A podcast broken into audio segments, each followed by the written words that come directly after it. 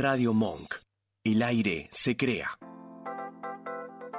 Bienvenidos a Mi Lado B, un espacio dedicado a los sentidos. Dale, prepárate, vamos a disfrutar de un nuevo encuentro.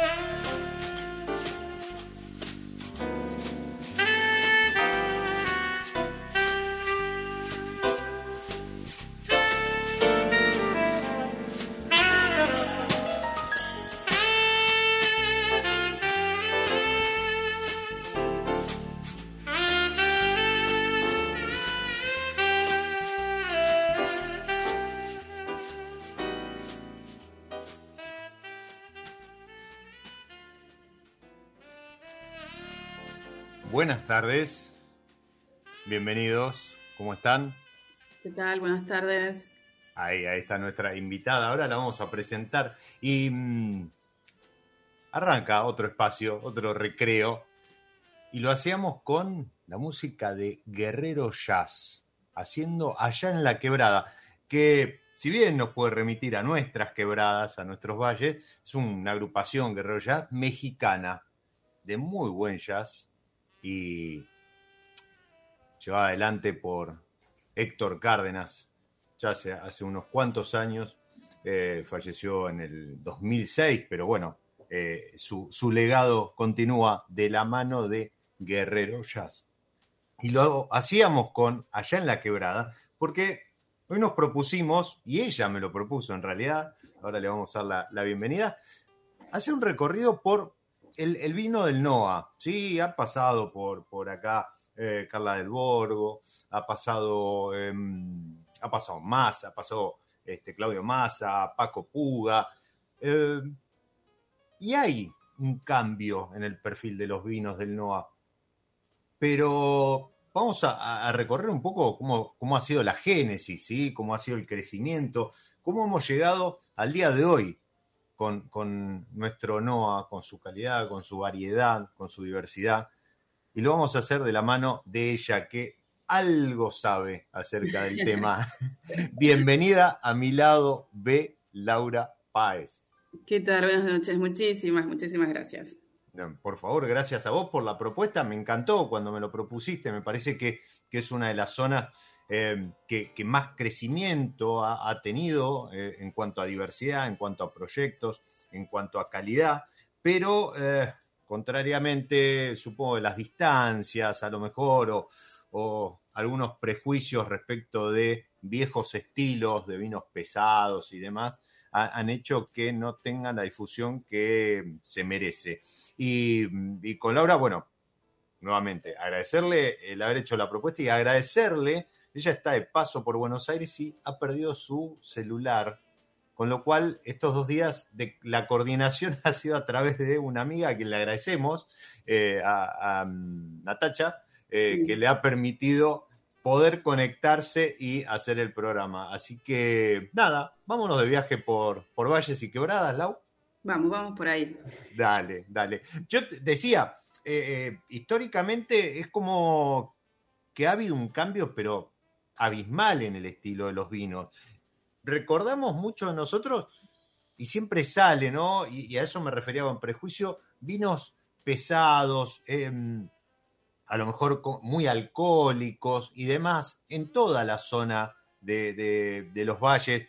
En la quebrada a lo mejor no tanto, porque la quebrada, cuando hablo de la quebrada, puntualmente la quebrada Humahuaca, en, Jujuy, que ha crecido más recientemente, ¿sí? con, muchos proyectos, incluso eh, eh, algunos enólogos de, trascendencia para nuestro país, como el Colo Sejanovic, junto con, Jeff y, y la Tanita, han desarrollado ahí algunas cosas. Pero, eh, ¿por qué no arrancamos con un repaso de cómo ha sido el surgimiento de la vitivinicultura en el NOA? En realidad lo que es eh, el NOA en sí, más la provincia de Jujuy, ¿no? Porque es como que es muy diferente Cafayate a lo que es Jujuy como provincia incipiente. Cafayate, digamos que viene casi a la altura de lo que es eh, Mendoza, ¿no? En cuanto a historia y, cantidad de años produciendo, desarrollándose. Tal cual, tal cual. Hay viñedos muy, muy antiguos. Eh, Echar es uno de ellos, por ejemplo.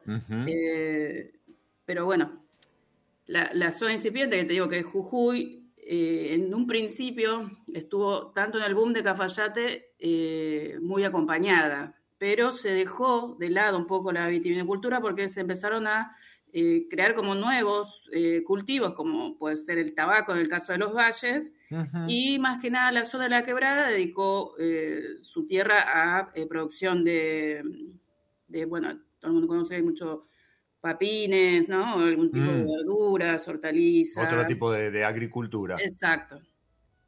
Eh, y ahora, ahora no es de un año o dos, ahora hace 15, 20 años, obviamente todos los que nos dedicamos a esto sabemos que una planta necesita cierta cantidad de años para dar una producción relativamente de calidad. Eh, ya estaban empezando eh, a, visionar que la provincia daba para eso. Eh, pero bueno, ya hace más de 100 años que, la, que se cultivaba. O sea, de hecho vas a ir mucho por los valles templados y vas a ver casas que tienen parrales, que hay vides muy, muy viejas. Y cuando hablamos de muy, muy viejas, a ver, no sé, por lo, que, por lo general en Argentina, muy, muy viejo es 80, 100, 120 años. Sí, sí, 100. O sea, o sea, eh, eh, eh, podemos también dividirlo en dos, ¿no? O sea, como los últimos 20 años o esos viñedos familiares que está pasando, creo que en muchas regiones del país, incluso, no sé, Patagonia, Mendoza, en San Juan, mismo en Salta, hay proyectos productores que van al rescate de esos parrales o esos viñedos centenarios. Claro. en Jujuy, entonces, también tenemos esas dos escenas, ¿no? O lo nuevo, nuevo. Con Sejanovic, por ejemplo. Ok, bien. ¿No? Y Dupont, también ahí. Que está Dupont creo que ha sido pionero, ¿no? En esta nueva etapa. Claro, sí, tal cual, tal cual. Y bueno, y otros pequeños eh, bodegueros que también eh, apuestan un poco a lo que es yo lo que me refiero es que antes de que hubiese tabaco, eh, los viñedos que quedaron, o sea, no quedaron viñedos, quedaron más que nada emprendimientos familiares. Ok. Jujuy, todo lo que es la, ruta 40, inclusive me imagino que hasta Mendoza, tiene eh, esas cosas de, que uno pasa por la ruta y compra productos como regionales, dicen ellos. Entre esos productos regionales hay vino. Eh, ¿Vino qué tipo? Eh, vino regional le ponen, sí, o, algunos le dicen patero. El patero ya no es el estilo allá del pisado de uvas. al vino patero le dicen a todo aquel vino al que se le puede dar una cierta graduación alcohólica mayor al vino convencional. Ok. Y ahí retomemos, si querés, un poco lo que decías vos, que era el tema de la graduación alcohólica que es mayor en la quebrada. Sí. Eh, vos, decías que era al revés, en realidad. Yo eh, decía que, a ver, eh, históricamente uno tiene la imagen o, el recuerdo, sí, yo diría el recuerdo porque prácticamente de esos vinos nos quedan, de, em, no, no, tanto en la quebrada, pero puntualmente lo que es Salta, de descorchar vinos con 15, 5, 16 de alcohol. Sí. Eh, producto de, bueno, obviamente, una insolación, una mayor maduración, pero como siempre se dice, ¿no? A lo mejor de aplicar recetas que no eran para regiones con la, el, grado de, luz solar, de incidencia del sol, como eh, son los valles, o a lo mejor con la altura, ¿sí? con algunas cuestiones era como decir, bueno, no, alguien vino con un librito y dijo, ah, acá quieren hacer vino, tienen que hacer esto, esto y esto, sin mirar alrededor lo que había. Claro, eh, claro, claro. supongo que en la quebrada, a lo mejor eh, esa mayor graduación alcohólica también puede venir de la mano, ¿no? De decir, bueno, eh, dejo la uva un poco más de tiempo en la planta. De hecho, claro. Eh, el cultivo más, eh, el último cultivo de todo lo que es Argentina es en, la quebrada. O sea, se cosecha último, se cosecha para fines. La, vendimia, en cuanto a vino, el, el último lugar donde se cosecha es en la quebrada. Exacto. Sí, sí, sí. Y uno de los primeros, junto con ciertas zonas de Mendoza, es eh, los valles de Jujuy, los valles templados. Cuando hablas de, los valles, eh, ubiquémonos para diferenciar. La quebrada es la quebrada Humahuaca. Eh, claro, o sea, desde San Salvador de Jujuy, que es la ciudad capital, sí. hacia lo que es el sudoeste, más o menos unos 30, 40 kilómetros, se encuentra la ciudad del Carmen, Monterrico, Sí. Eh, bueno, todo eso es eh, valles templados. San Antonio. Eh, clima ya diferente, ¿no? Muchos, como dice Valle, mucho más verde. Sí, hay, se ven cerros, pero es distinto a lo que es la quebrada, que queda yendo por la ruta 9, 40 kilómetros, de 40 a 70 kilómetros por la 9 hacia la Quiaca, digamos. hacia el norte. O sea, los valles templados hacia el sur de la capital, sudoeste, o sea, hacia el sur e incluso hacia la cordillera. Exacto. Y la quebrada más en línea recta hacia lo que sería Salta. Eh, más en, Salta, perdón, hacia Bolivia. Exacto. Bolivia. Exacto. Y, a ver, eh, pues, hace un par de, programas, tanto acá como el programa del sábado con Matt, eh, pasó gente de Bolivia y hablando un poquito de también todo el desarrollo que hay del otro lado pegado ahí a la frontera. Eh, el crecimiento que se ha dado en, Jujuy y en Salta, ¿no? Eh, ¿Impulsó, vos crees que impulsó también del otro lado de la frontera el, desarrollo o el mirar, decir, bueno, pará, dejemos de hacer tanto singani y hagamos vino porque parece ser que esta región da buenos resultados? Mm.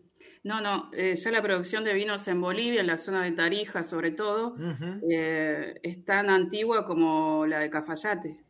Ah, mira, ok, o sea, época colonial. Sí, sí, sí, pero eh, bueno, obviamente la calidad de los vinos nunca llegó a ser parecida a la de los argentinos, por eso es que el consumo, en lo, inclusive en Jujuy, o sea, vino boliviano no se consigue, si se consigue sin gani, sí. pero no vino boliviano. Para, para los que están del otro lado, Singani es... Es un destilado de uvas. Exacto, es un destilado de uvas, es el, destilado boliviano y se lo podría asimilar como este, un, aguardiente más, un pisco, exacto, un aguardiente más de uva, eh, como, no sé, como acá hacemos la grapa, como eh, se hace el aguardiente de uva en, Chile, como se hace el pisco eh, en, Perú, bueno, el pisco en, Chile también, sí, cada uno con su posición. ¿Cómo, cómo? Ya ganó Chile con la denominación de origen. ¿En serio? Sí. Ah, bueno, mira. Sí. Eh, pero bueno, nada, es un subproducto. Lo que pasa que, a, igual de lo que pasó en Perú, es como que Bolivia volcó toda la producción de uva, dejando de lado los vinos que a lo mejor no les resultaban por calidad, por gusto o lo que fuera, volcaron prácticamente toda la producción de uva ahí en la zona a el Singani.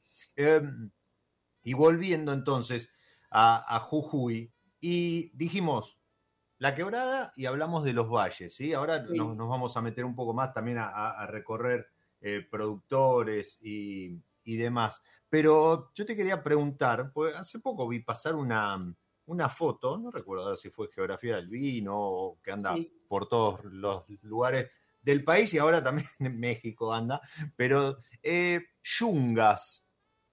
Yungas. Eh, eh, vi, algún viñedo ahí este, entremezclado, muy cerca de la zona de Yungas, ¿puede ser? sí, hay, pero todavía como que no hay... Experimental. Es todo experimental. Las Yungas sí hay un proyecto importante, pero son cafetales. Ok.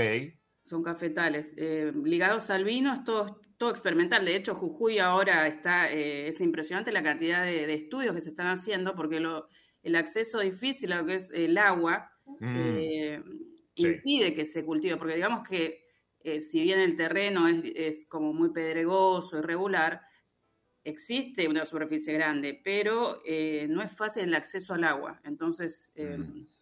se complica por ese lado eterno, eterno, no eterno, este problema que cada vez este, se va a hacer más, más complejo y más presente, no solo en Jujuy, bueno, en, Mendoza también hay restricciones y, en otros lugares.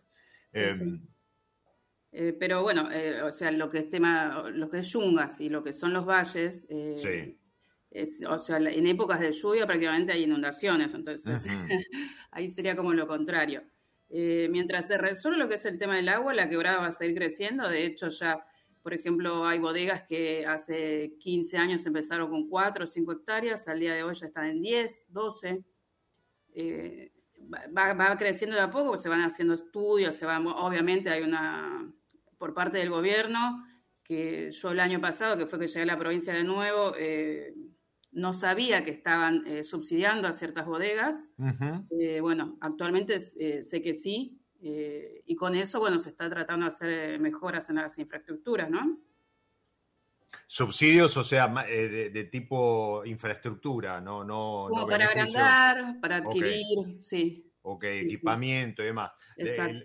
recordemos que estamos hablando de zonas donde el acceso, como bien decía recién Blau, es difícil, eh, ni hablar cuando es época de lluvia, ¿sí? todos los, que hemos andado por, por Salta, por Jujuy, de, entre marzo, mayo, eh, que, es como la, temporada eh, alta, hemos visto lo que provoca, ¿no? No solo que te corta una ruta, sino que arrastra la piedra y el barro, te, puede llevar. Hace poco, no sé si fue este año o el año pasado, a, Fernando Dupont, creo que le, le dañó un, Claro, él tiene como muy pegado el viñedo al río. Sí. Sí, que es la, no es la contra de tratar de procurarse o asegurarse agua, eh, te puede jugar en contra en el, caso de una crecida, por ejemplo. Claro, claro.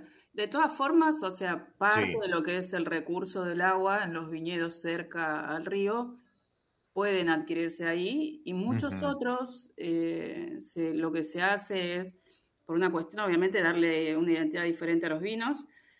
Buscar todos los cerros, no sé si prestaste atención, son como redondeados arriba, que uno mira así de lejos y piensa que termina ahí. Posiblemente ese mismo cerro que nosotros vemos redondeados tiene como una meseta que sigue hasta, no sé, tal vez dos, tres kilómetros y vuelve a bajar y sale a otra montaña. En esas mesetas se forman ojos, ojitos de agua. Sí desde esos ojos muchas veces también se guía para que eh, los viñedos reciban. Em, Eso no sabía. Sí. ¿Qué, se hace? Tipo, salvando la distancia, tipo una sequía en... Como sí, o cañerías. Allá hay una zona que se llama Termas de Reyes, que, eh, donde hay emprendimientos a nivel eh, termal, que sacan el agua natural termal de las montañas a través de cañerías. Wow. Lo mismo, sí. ¿Y, es agua apta para, consumo? Bueno, eh, supongo a lo mejor algún tema de filtro y demás. Sí, totalmente. Pero digamos por ahí no para consumo humano. Pero para riego seguro. Totalmente. Entonces, e, ese tipo de identidad es la impronta de hoy en día los vinos de altura de ese lugar. Bien. Y ahora de, vuelta, ¿no? Este, podemos empezar a recorrer eh, productores, pero uva. Y las variedades eh, francesas por excelencia siempre. Sí, la Malbec que, que, que la tirás en cualquier lado y anda. Claro, sí, Malbec seguro vas a encontrar eh, Cabernet Sauvignon que encuentra, o sea, se, encuentra Cabernet Sauvignon con mucha personalidad, sobre todo en Salta, que me gusta a mí mucho cómo se expresa. Eh, ahora hay Syrah también y hay eh, Cabernet Franc, en los que son tintas. Algún Tanat, ¿sí? Están jugando con Tanat, que salen muy bien. Em, ¿Pinot? Pinot solo tiene una bodega en Salta, en todavía no hay Pinot.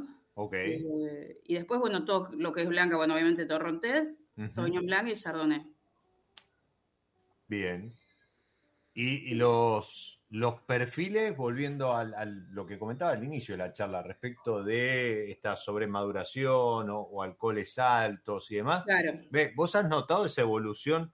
Eh, a lo mejor de vuelta, el que está del otro lado escuchando, eh, tiene presente ese tipo de vino del NOA cuando en realidad hoy incluso hasta sorprendería la, fluidez con la que pasa por boca, la frescura, ¿sí? Eh, em, que se prevalece eso, la frescura, alguna nota incluso este, verde en cuanto a, herbal o herbáceo, y, no tanto lo, lo cocido, lo, gordito.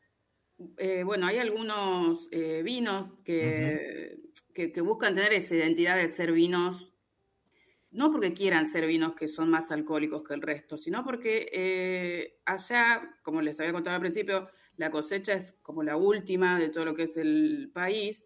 Eh, por más de que quieran, no logran controlar esa madurez. Entonces, al haber madurez en la fruta, la fruta va a conseguir un alcohol alto. Controlan eso porque, obviamente, un vino de 16 grados, por ejemplo, Perchel, que llega con 16 grados controlándolo, trabajándolo, eh, por ahí no es la intención de que, de que sea así, porque eh, como que uno si está consumiendo ese tipo de vino, el paladar por ahí se agota más rápidamente.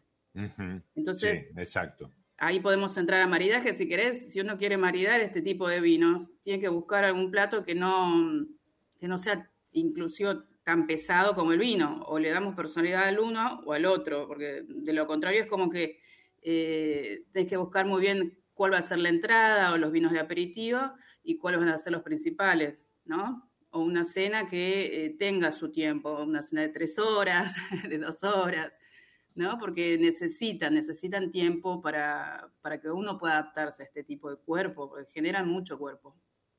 Sí, totalmente. Y, bueno, además a, lo mejor también con, un descorche más temprano, como para, para que se abra. y, fundamental. Y, no, no tenga tanta esa concentración tánica tan potente. Em, el alcohol inclusive lo podés controlar con la temperatura. Eh, con la temperatura de servicio. Eso. Bien, bueno, sí, eso, a ver, por regla general yo siempre digo, bueno, eh, corregime si no, pero eh, yo digo que todos los vinos tienen que pasar por el frío.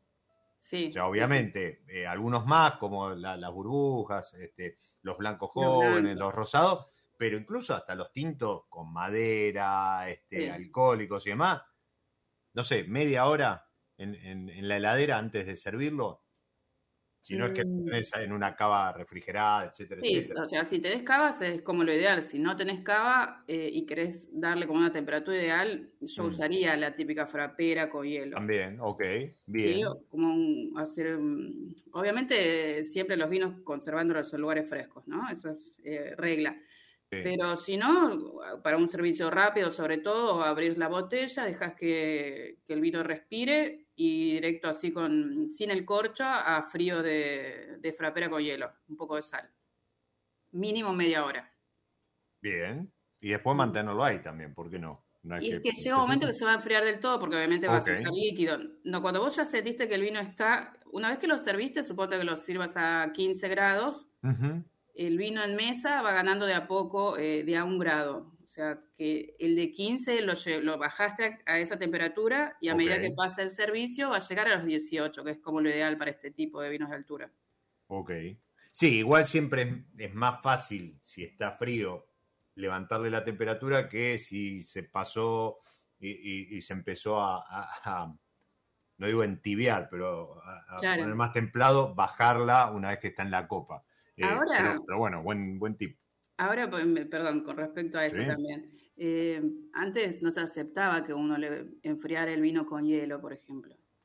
Eh, y dentro de la somelería nosotros sabíamos que necesitábamos que ese vino se tome la temperatura y utilizamos el método de ponerle dos, tres cubitos, hacer el giro de la copa, enfriar el líquido y sacar los cubitos. Ok. Eso también es, aceptable, ¿eh? Y enfriar la copa, o sea, hacer lo mismo, pero antes de servir el vino. Eh, no tanto. Digo, con, con, un cubito, ¿no? Le pongo dos, tres cubitos, enfrío la copa, la, la saco un poco, saco y sirvo el vino. Eh, no probé hacer esa, ¿eh? Eso lo uso más para cuando tengo que enfriar, no sé, algún tipo de. para hacer un, no sé, un Manhattan, algo de eso, ¿no? ¿no? Ese tipo de, de, cristalería. Ok, bien. Pero no, no probé en copa de vino, realmente. Ok. Volviendo hace un rato, eh, Lau decía que eh, se da muy bien el Cabernet Sauvignon. Nosotros estamos ahora, vamos a charlar un rato porque se está terminando abrir en Copa. Igual yo compartí la foto, finca humanao, que no es de la quebrada, no es de los valles templados, es nada más nada menos que de Molinos, si no me equivoco este, ¿no? De Molinos, sí. De Molinos, ahí Este, en, al norte de Salta, sí. De Salta, esto es entre Cafayate y Cachi, otra zona Cachi también que, está, está creciendo. Eh, finca Humanao Cabernet Sauvignon 2019. Y de vuelta, yo creo, a pesar de que tiene 14.5 alcohol, ¿sí? que era, por ahí venía el comentario, vos, este vino a lo mejor hace 20 años atrás, no digo este, pero digo un Cabernet Sauvignon con 14.5 de, de, Salta, y en Boca, como vos decías, ¿no? Era cansado, lo decía si no, no, me, no recuerdo mal, este eh, Paco Puga también cuando pasó por el programa, que habían descorchado, no me acuerdo que vino, que tenía sus años, y decís, no, y si no lo acompañás con un guiso, viste, con una comida así larga, de, de 3, 4 horas, sobremesa y demás, claro, te tomaste una copa y no querés saber más nada. Bueno, este, este Cabernet Sauvignon, vuelvo a repetir, de 14.5, 2019, de la zona de Molinos, no digo que sea un juguito, una criolla, pero tiene su presencia, tiene su estructura, pero realmente muy, muy, muy ligero en el paso por boca, ¿sí? Y obviamente está refrescado y no se le sienten esos 14.5, no cansa la boca, con lo cual se puede disfrutar sin necesidad de acompañarlo con un corte de carne o una humita o, algún guiso este, norteño que van muy bien igual con estos con estos vinos. Eso, eso se mantiene, ¿no? Sí, eso es como muy, muy general, digamos. Eh, todo lo que es maridaje regional siempre queda bien. Es como que si la tierra te da eh, la parte para hacer bebidas, como para hacer lo que son las comidas, y dijese, de esta forma es la que tenés que hacerlo. De esta forma es la que va, y es imposible ganarlo en maridaje. Eso se puede hacer otro tipo de maridajes un poco más originales por ahí, pero el equilibrio de cómo son los vinos del lugar con la comida regional es increíble. Es increíble. ¿Qué le pondrías a este cabernet? Ya, ya me está empezando a agarrar hambre. la, hora, la hora crítica. ¿Qué le pondrías a este cabernet? Por ejemplo, así de regional. Y mm, yo le pondría un, un de cordero con alguna bien especiado. Uh, con papitas, zanahoria. sí, sí, morrones de pimentón de cachi. Uy, bueno, sí, totalmente. ¿Tiene, ¿Tiene denominación de origen Pimentón de Cachi? No, no sé si ya está oficializada, pero creo que está en trámite, sí. Mirá, acá Esteban, eh, que ya está enganchadísimo al programa, eh, pide tres perlitas del NOA, pero lo, vamos a dejar para la segunda parte, donde, si, si te parece, vamos a recorrer un poco productores, algunas recomendaciones de, de, lo que vos eh, puedas, conozcas o, estés trabajando. Eh, para los que no la conocen, a, Laura, Laura Páez, vuelvo a, mencionar, ella pasó por Gualtieri, si no me equivoco, y hoy está en Salta, ¿es así? Eh, ahora estoy en Jujuy. Ahora está en Jujuy, ok. Eh, a cargo de, me comentabas, un... Es una cadena. Sí, es una cadena de vinoteca, se llama Vinería San Juan. Ok. Son, eh, son sanjuaninos los dueños, eh, amantes del vino de siempre, y bueno, eh, son distribuidores y bueno, y tienen todo lo que es locales al, consumidor final, ¿no? Sí. bueno, soy sommelier de lo que es la, la, vinoteca en sí, y además tenemos un club del vino, en donde damos como eventos especiales, catas, degustaciones, cenas, a los socios. Ok. ¿Y, ahí tienen alguna selección especial o algo? Todos los meses elijo eh, cinco selecciones, ¿sí? Eh, como cualquier club de vino, siempre tenemos una línea joven, que es para los que recién están empezando, una línea mujer, porque en Jujuy se consume mucho vino dulce, mucho vino blanco. Entonces eh, armé una selección que es exclusivamente para ese estilo. Eh, después una clásica, una premium, en donde ya vamos poniendo madera, un poco de complejidad, y una VIP, en donde van dos vinos más alta gama, eh, y buscamos que sean vinos de guarda o que ya sean aptos para tomar en el momento, pero que tengan mucha estructura. Ok, bien, bien, buenísimo, buenísimo. Mira, eh, todos los episodios nosotros jugamos hablando de maridajes, de acuerdos, de armonización, como eh, le dice eh, Vero, una, chef amiga. Eh, en definitiva, jugar con el vino, pero no con el plato, sino con algo de música. Y eso es lo que propone la, gente de San Felicien, episodio a episodio, cada semana, acá en mi lado B. Así que te invito a jugar también. Y mm, hoy elegí el Pinot Noir de San Felicien. ¿sí? Sí, aparte una, muy buena relación precio-calidad. Eh, si uno tiene presente los, Pinot Noir que después vienen en, lo que es Catena Zapata y otros proyectos aledaños, vas a ver que a lo mejor en esa franja va a conseguir una excelente, excelente relación precio-calidad. Y mm, decía, elegí ese sí. porque si algo me gusta es ese toque de cereza tan particular. Sí, sí, sí. El, el Pinot es como de las más eh, amables de todo, es el más elegante, sí, me gusta mucho. Bien, entonces, para acompañar ese pino y ese toque de cereza, si el Vasco nos acompaña, vamos a escuchar a Dainius Pulauskas. Y es un, un músico yacero de Unión Soviética en su momento, ahora ya es Lituania, ¿sí? quedó, quedó afuera, haciendo justamente sherry o cereza. Ajá. Genial.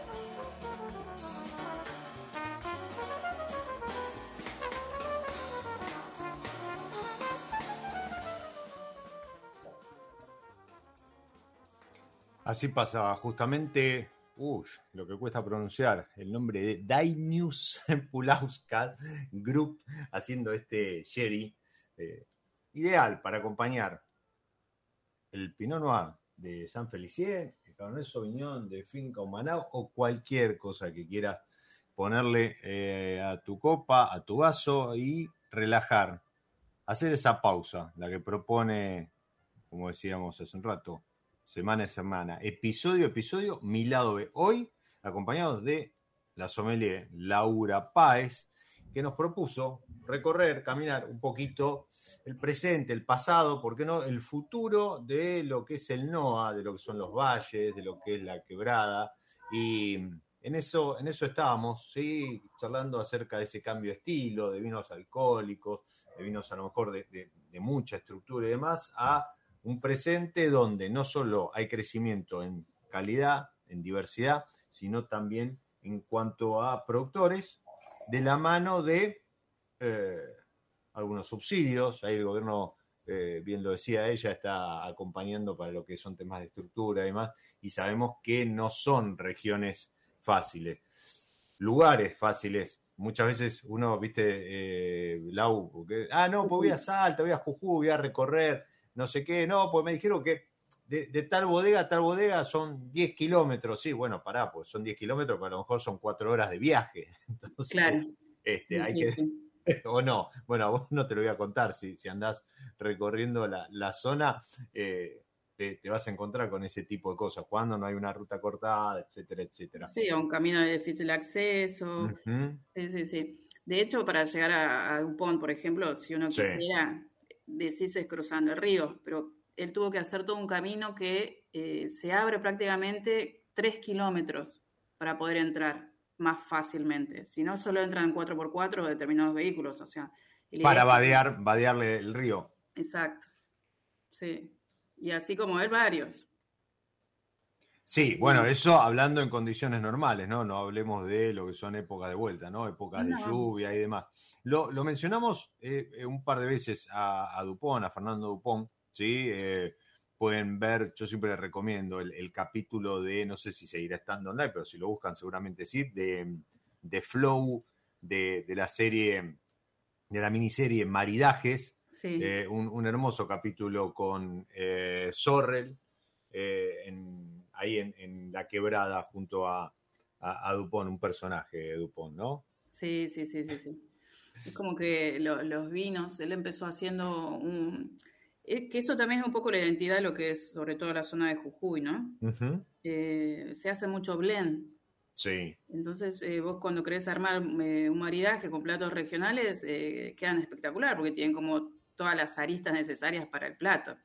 Desde un Syrah que tiene especias, un Cabernet Sauvignon con los vegetales, el Malbec con la fruta perfecta para lo que son las carnes. Entonces, em, él en, su, sus primeros vinos, el más conocido de ellos fue uno que se llama Punta Corral, eh, y, tiene esa cosa de, blend de altura, mucha fruta.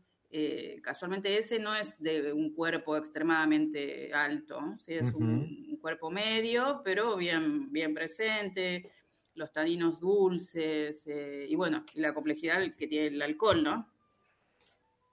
que siempre, que siempre acompaña. Y, yo decía, lo nombramos él un par de veces, bueno, nombramos al Colo, que ahora también eh, con, la, Tana y Jeff eh, han, aterrizado ahí en Jujuy, pero ¿qué, otros productores eh, por ejemplo, Lucas Niven está haciendo algo también ahí. Niven asesora a, varias bodegas. Mm, eh, Amanecer Andino es una de ellas. Eh, la gente de Amanecer Andino es eh, una de las que empezó hace muy poco a. Ahora hay otras, ¿no? Como el Molle, por ejemplo, en la zona de los Valles Templados, pero Amanecer Andino tiene su bodega en lo que es la quebrada, pero también vinifica uvas del valle. O sea, no eh, solo trabaja con, con, uva propia, sino que también de diversos productores. No, no, tiene sus viñedos en la Ah, ah, ok, ok, pero tiene, ah, bien, o sea, no, o sea, tiene, tiene distintos este, viñedos ahí. Como dos estilos, exacto. O sea, em, en botella en la quebrada. Ok, y mencionaste a Perchel, ¿eso es el de Gaby Celeste? Ese es de Gaby Celeste, sí, sí, sí, sí, sí. O sea, desde San Salvador, eh, o, sea, en realidad partiendo desde lo que serían los valles templados, hay bodegas que por ahí no son tan conocidas, el Moya es una de ellas. Eh, en San Salvador está la gente de Antropo Wines, que hace por ahora solo dos vinos dulces, pero dentro de poco ya empieza a alargar los vinos eh, secos y tintos. subiendo por la 9 tenés... Em, el primero de todos se llama Amanecer Andino, que es esta gente que tiene Valles, ¿no? Ahí está Niven, vinificando, y eh, Ezequiel Belone es el ingeniero agrónomo. Mm, eh, después eh, está Milagro, del Milagro, después viene Dupont, después pasamos a algunas pequeñas que están ahí, Segovia es un productor de ahí también, que no es muy conocido acá. después, ya pasando Tilcara, llegás a lo que es Viñas del Perchel, y por último, en Uquía, bueno, también está Sejanovic ahí. Y eh, en Uquía, que está el segundo viñedo más alto del mundo, que es el de Zuquino. Es verdad, es verdad. Él, tiene un blend de Syrah y Malbec a casi 3.300 metros sobre el nivel del mar.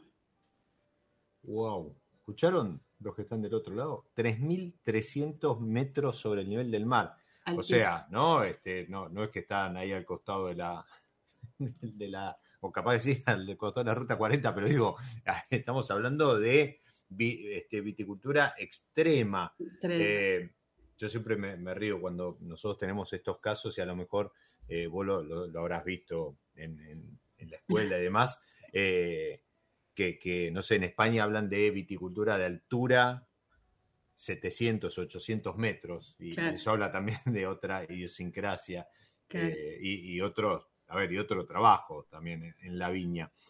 Y esto es todo, esto es todo eh, Jujuy. Esto es todo Jujuy. Ok. Eh, bueno, de, Salta mencionamos Finco Manao, pero eh, ¿te animás a tirar un... Yo, mira, te, redoblo, porque ahí Esteban hablaba de tres perlitas. Yo te, te, tiro cinco, cinco perlitas o cinco recomendaciones de, no, no de bodegas, sino de etiquetas puntualmente. Ok, de Salta de, Jujuy. De Jujuy, y si querés agregar alguno tuyo, este, alguna recomendación de Salta, bienvenida. Todo lo que es Laborum a mí me encanta, em, o sea, mm. Puga como enólogo me parece genial. los proyectos, no los proyectos, el proyecto de él, ¿probaste algo? Sanjuaninos, los sanjuaninos. El que está haciendo con, ah, no va a salir el nombre ahora. Em, bueno, se me fue. Sí, son dos, sí, sí, sí. sí de hecho son amigos, sí. Sí, sí. Eh, sí, sí, sí, hubo una feria en la Casa de San Juan, acá en Buenos Aires, en, febrero creo que fue. Exacto. Y ahí, ahí los probé y me parecieron geniales, sí. Entonces como que los separé de Salta y dije, vos sos bueno en realidad. Punto, no importa, vos sos bueno. No, no importa dónde. No importa dónde, exacto. Después todo lo que es eh, lo que es orgánico, como manao, que rescato el precio-calidad de siempre y que son vinos que por ahí nos, o sea, son de fácil acceso para los que conocemos, pero no todo el mundo los conoce.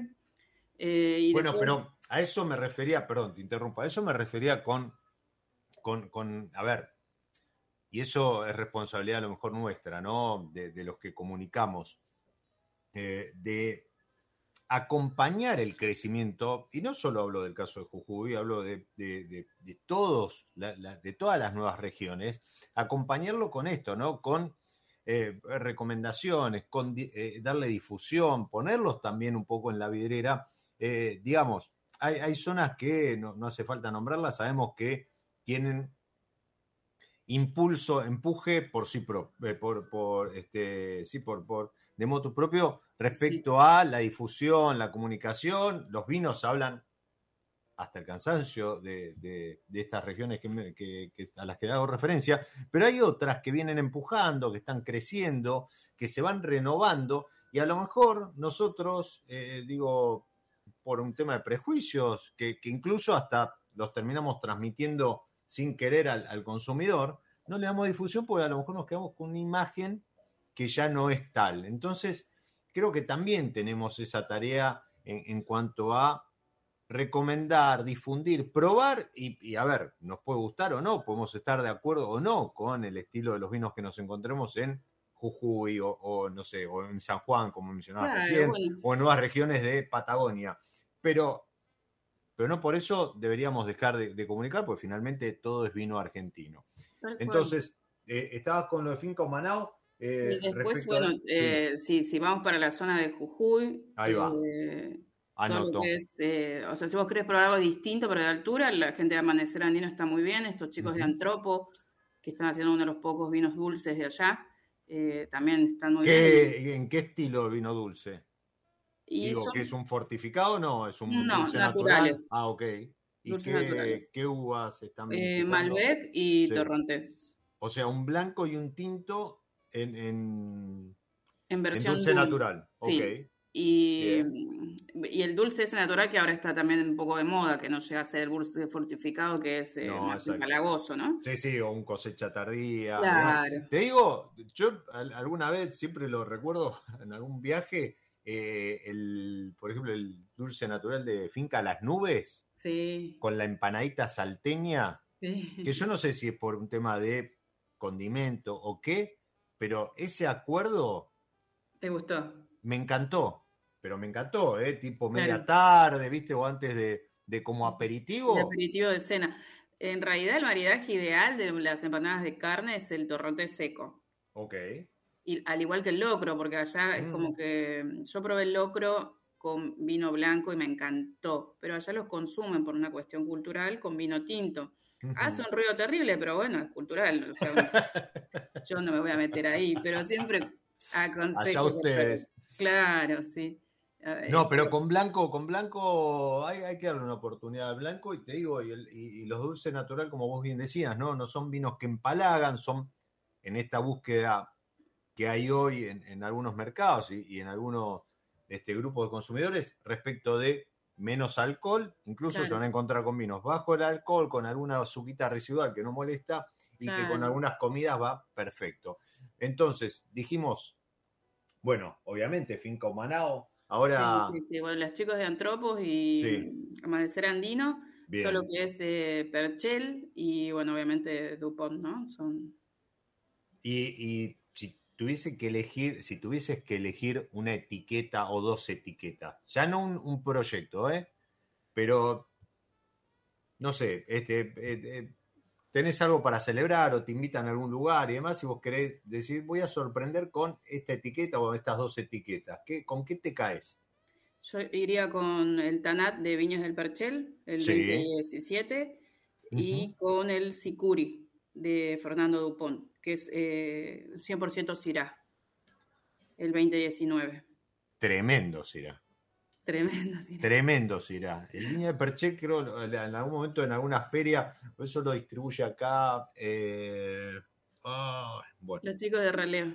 Raleo, exactamente, sí, Pablo y, Claudio. Eh, y en alguna feria que han armado ellos, así con su portfolio, eh, ha estado Gaby con, con, Viña y, creo haberlo probado. Pero el Sicuri, bueno, una fija, ¿no? Que de vuelta, siempre siempre son, son variedades que este, no, no hay mucha etiqueta. No.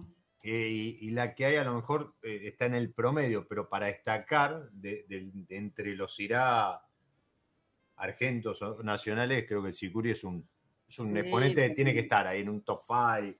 Sí, sí, sí, sí, porque es, raro, es, un poco único, porque si vos, eh, a mí me encanta transmitir el vino desde el lugar, como a cualquier me imagino, pero cuando vos llevas a la gente a, que entienda de dónde viene esa uva, eh, es donde cierra el concepto de por qué uno elige esa etiqueta.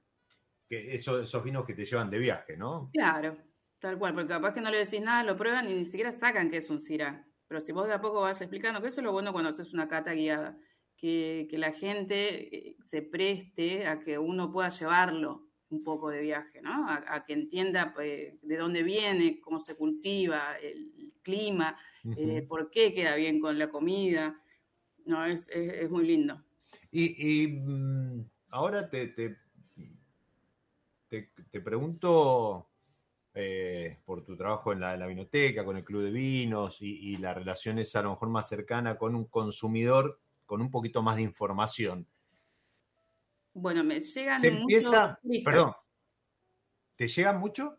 Turistas. Turistas, ok, pero la, pregunta iba, ahora, ahora me contás eso, por eso también es interesante en, un, en un, tema que creo que, a muchos proyectos los, va, los va a ayudar mucho el enoturismo.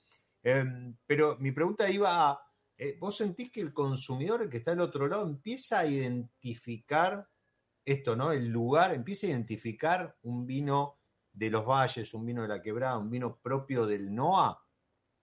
¿O es algo que al, al, al, productor, perdón, al consumidor no, no, no, no, le, no le interesa? Mm, muy gratamente para, para, todo lo que es el mercado del vino. Hay un segmento nuevo que está creciendo un montón de gente que eh, viene de consumir por ahí otras bebidas y, entró a, este mundo del vino, pero buscando eh, cosas novedosas. Sí. Entonces tenés el público de siempre que consumió vinos, que se acostumbra mucho obviamente a Mendoza, y es difícil llevarlo a San Juan, a otras zonas, pero que al, o sea, cuando quiere entra.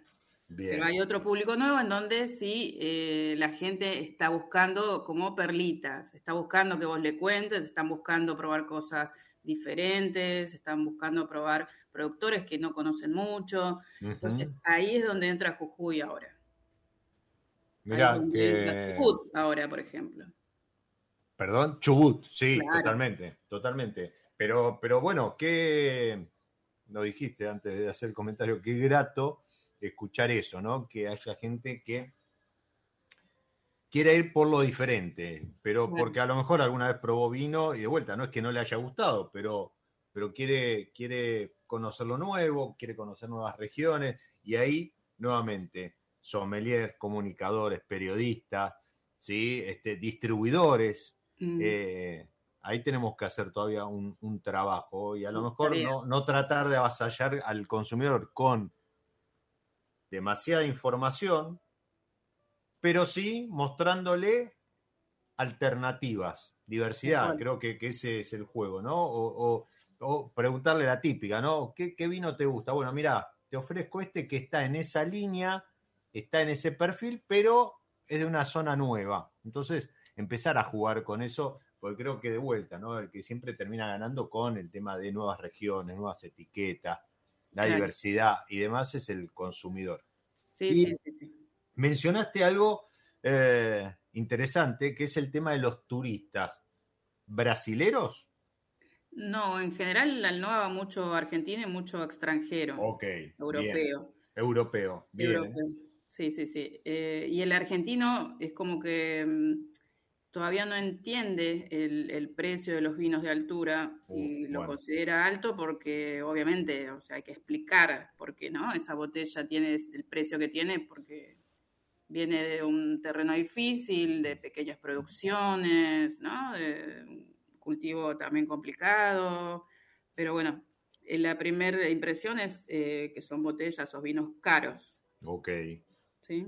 Y esa es la primera impresión. Y después de probarlos o de jugar ahí con, un par de etiquetas, que ¿cambia eso un poquito? Sí, cambia un montón. Hay, un, restaurante en, Tilcara que se llama El Nuevo Progreso. Ellos eh, trabajan muy bien todo lo que es el producto local, ¿sí? Lo, reversionan con técnicas muy, muy bien hechas. Y en cuanto a gastronomía, bien. Claro, sí, y utilizan eh, muchos productores locales para hacer maridaje. Eh, y ahí es como que el vino cierra.